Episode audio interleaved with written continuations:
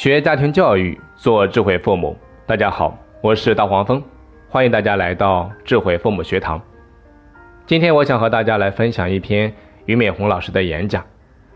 俞老师的这篇文章值得作为家长的你和孩子一起认真的品读一下，因为在我看来，没有不灭的肉体，唯有精神可以永存。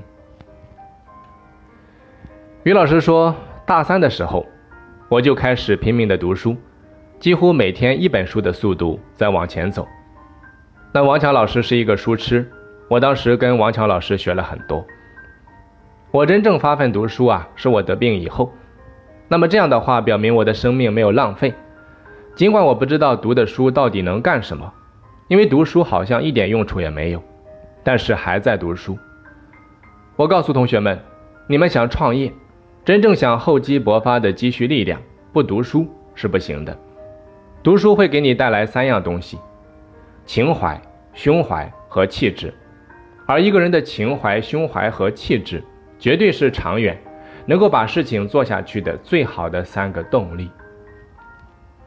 什么叫情怀？对世界的美好和丑恶的理解能力，能够欣赏美好，并且有的时候原谅丑恶，这一点非常重要。那什么叫胸怀？海纳百川。那天下英雄进入你的麾下，那天下思想进入你的头脑，转换成你的智慧，这就是胸怀。理解世界的各种发展、各种现象，并且有志于改变其中的丑恶，并且善于发扬自己的美好，这就是胸怀。那什么是气质？一个人的气质来源于什么？来源于你的智慧、知识、经验、才能，与人交往的全部集合。慢慢的转换成你内在气质的一部分，所以说在看完电影《中国合伙人》之后，我就对黄晓明说：“我说你长得比我漂亮，比我英俊，这个角色演得还不错，但是非常可惜，你并没有把我的气质给演出来。为什么？一个男人的气质是来自于经历风雨之后的每一条皱纹，以及皱纹背后隐藏着的各种故事，这就是气质。”那什么时候是培养你们气质的过程呢？那就是从现在开始，一直到三十岁。孔子老人家讲“三十而立”，我认为立的不是学问，立的也不是事业。三十岁以前怎么成功呢？成功的几率是比较小的。比如说李彦宏三十岁也是一个穷光蛋，马云三十岁同样还是一个穷光蛋。但是这些都不重要，重要的是立你的气质。气质就包含你的志向、你的梦想等等。为什么？因为我们外表的青春总有失去的时候，但是内心的青春，其实是你气质的重要组成部分。大家看一下徐小平，我们都已经过了五十岁了，我们不可能像你们小年轻那样活蹦乱跳。那我们的青春体现在什么地方？体现在我们内心对青春的欣赏和追求。青春跟年龄没有关系，否则的话，杨振宁也不会在八十二岁的时候娶了二十八岁的美丽漂亮的太太。去年的时候啊，我们和杨振宁夫妇一起吃饭，老头子以九十岁的高龄站起来讲话，你知道他讲的是什么吗？他谈的是未来二十年的人生计划。当时吓了我一跳，未来二十年，那不就是一百一十岁了？现在来看，他极有可能活到一百一十岁以上。所以说，有梦想、有理想、有对未来理想的期待，他就有活下去的激情。所以，人不能够活在对过去的回忆里，一定要活在对未来梦想的追求当中。为什么有些老年人会得老年痴呆症？有部分原因啊，是因为他们对未来不再有期待。为什么有的老年人不会得？尽管啊有病理上的原因，也有遗传上的原因，但是更重要的是，很多老年人天天还在想着要去实现一些东西。那现在我和小平啊还不算老年人，到今天我和小平两个人每天都是想着怎么去创新啊，我们怎么样跟上这个时代，怎么样跟跟上移动互联网的发展，怎么样去投资最有活力、最有创意的小年轻公司，跟他们一起成长。然后继续给我们带来财富。所以我想告诉同学们，即使在最艰苦的时候，你也不能灭掉自己一点点的感觉。即使你什么都不想干，也要保持读书，要把情怀修炼出来，把胸怀修炼出来，把气质修炼出来。你三十岁以前有表面的青春，三十岁以后是内心的青春和气质的展示。十八岁的男生可以说我以英俊为骄傲，这是青春；三十岁的男生还说我很英俊，那就是白痴。即使女生长得再美丽，有哪个女生到了三十岁还敢说老娘长得还是挺妖娆的？不会这么说了吧？所以说，到了三十岁以后，我们所有的青春、梦想和激情，都会集中在我们自己对于事业、对生活、对未来、对社会贡献的追求上。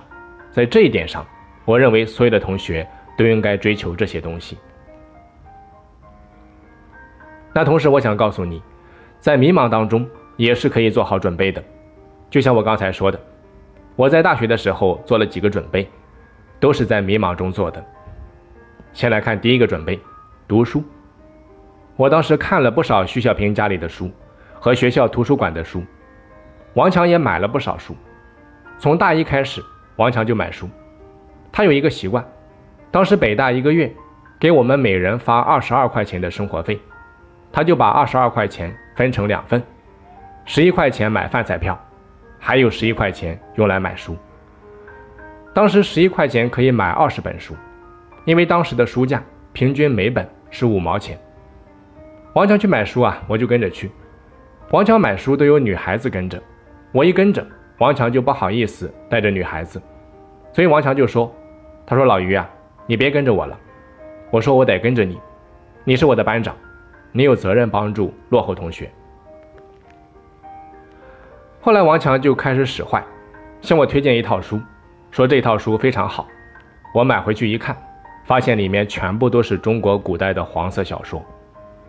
那即使到现在，王强也是我们所有朋友当中藏书量最多的人。王强在新东方上市以后，赚的钱几乎什么也没有干，他开的汽车到现在。都是原来的那一辆破车，就是上世纪以前的一辆老破车，但是他家里的书增加了无数倍，家里的藏书接近七万本，所以说是这样一个书痴，有这样的朋友在你身边，你一定会学会读书，所以我读书。我当时还做了第二个准备，那就是写东西，因为在我读书多了之后啊。也开始想写一点东西。八十年代是一个纯粹的年代。其实我病了以后，心里面有很多郁闷，很多的痛苦。我采取了一个最好的方式，就是写东西。写什么呢？当时我们流行写诗，我们写诗还写出了一批诗人，比如说孩子。后来他写了“面朝大海，春暖花开”，最后卧轨自杀了，因为对于现实的绝望，心灵上无比的痛苦。但是我是一个非常懦弱的人，既没有才华，也没有资格自杀，所以写了半天，诗一首也没有出版过。前后啊，共计写了六百多首诗。我在大四的时候，小平就在北大是文化部的部长，我就去找他，跟他说我要出版一本大学生诗刊。当时我妈已经在家乡开了一个小小的钢片加工厂，居然成了我们家乡第一个农民万元户。我就把老妈的钱拿过来一部分，自己筹钱。我自己写的诗不好，其实有一点私心，就是诗寄到任何一个诗刊啊，或者说诗歌报社都没有人发表。那我自己编一本诗刊，诗最多的就是我的。开始的时候就是这么想的。当时在徐小平的支持下，我还出过三期，没有钱了啊，最后没有出下去。但是这也是一种梦想的表示，写诗啊是展示梦想。我当时做的第三个准备啊，就是背单词。因为在大三、大四的时候没事干，听说读写译我又干不过别人，所以我就开始背单词。后来大学毕业的时候，我已经是全班同学中词汇量比较大的同学之一，学了英语的词根词源学，所以背单词背到最后给我带来不少好处。我当时留在北大的一个非常重要的原因，就是我的老师。知道我的英语词汇量不错，而当时中国全面开始四六级教学，全部都需要背单词，所以把我留下来教单词。他还给我带来一个好处，我后来出了一系列的词汇书，这个词汇书到现在为止每年给我带来一百五十万的版税。但更加重要的是新东方诞生的源泉，因为八八年的时候，中国开始有 GRE 考试，GRE 考试。要有两万个词汇量以上才可以去教。北大的老师没人教，因为一堂课要教上千个单词，你去查字典都查死。当时还没有电子词典，我打开一看，发现没有几个生词。那你说这门课程除了我教，还有谁教呢？所以我就开始教 GRE 词汇，后来就跑出去教了，教到最后啊，结果北大一些老师办的补习班的学生都被我吸引到外面去了。学校就给了我一个一级行政记过处分，背一个处分，我想在北大待着也没劲了，我就自己跑到外面去，干脆彻底离开了北大。我想我为什么不自己开一个班呢？这样的话，钱不就百分之一百都是我的了吗？后来证明啊，这钱不是百分之一百是我的，但至少比我当老师的时候拿得多，所以我就开了一个培训班，这个培训班就叫新东方。所以，你有没有发现，你今天做的事情跟未来想要的事情立刻挂钩是不可能的。有这样能挂钩的能力的人有，但是并不多。包括小平当初的音乐梦想跟今天也没有挂钩。小平做梦也不会想到，作为一个音乐人，最后能够成为中国乃至世界上最著名的天使投资人之一。但是其结局是一样的，一直在追逐自己的梦想，哪怕梦想变换了。但是依然有这样一种感觉，有人坚持到最后成功了。这个理想啊，就是你心中的东西，就是在你最没有打算的时候，你依然要保持你在那个阶段的进步。我其实非常开心，我在北大那几年的迷茫，其实那个迷茫为我后来奠定了所有的创业基础。所以不要一开始啊就说我要有一个清晰的梦想才去做，不需要。需要的是你们保持每一天都知道自己的生命还会前行，知道未来你需要有一个展示自己的机会，而这个机会是你今天每一块砖每一块砖搬过来，最后才能够形成一个大楼的模型。对于创业来说啊，我觉得人生一辈子一定要有一次创业的机会，当然这样的创业机会是可以几个朋友一起创业，也可以先单独创业。